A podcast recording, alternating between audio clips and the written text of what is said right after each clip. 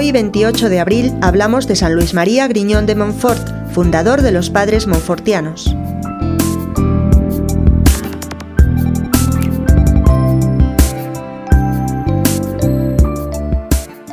San Luis María nació el 31 de enero de 1673 en Montfort, la Bretaña francesa. Desde muy joven fue un gran devoto de la Santísima Virgen. Estudió en el Seminario de San Sulpicio de París. Ordenado sacerdote el 5 de junio de 1700, celebró su primera misa en el altar de la Virgen.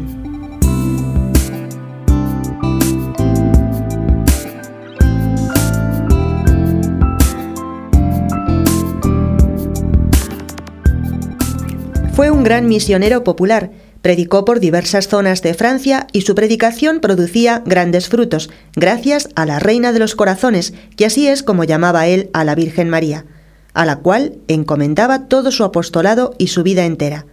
Y como un signo de su presencia, llevaba siempre una imagen de la Señora allí donde estuviese, en su habitación, en el confesionario o en el púlpito.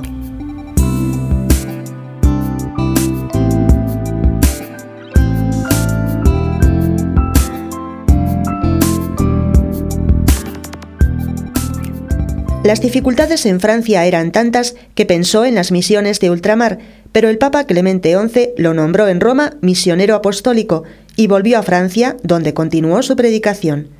Compuso canciones populares para enseñar la doctrina, levantaba cruces en lugares visibles del camino en los pueblos donde predicaba, y dejaba en todos un gran amor por los sacramentos y por el rezo del Santo Rosario.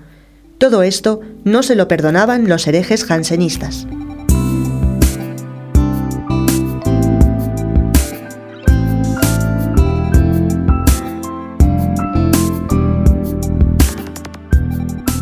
Entre los numerosos sufrimientos de su vida, una de las mayores tribulaciones fue la demolición ordenada por Luis XIV, siniestramente informado, de un grandioso calvario que se había construido en 15 meses con la ayuda de 20.000 personas dirigidas por Montfort.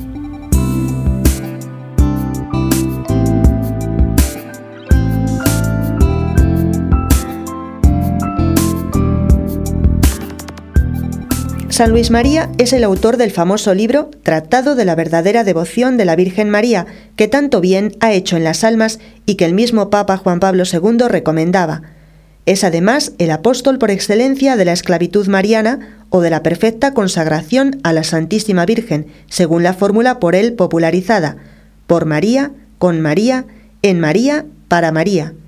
Decía también el santo, a quien Dios quiere hacer muy santo, lo hace muy devoto de la Virgen María.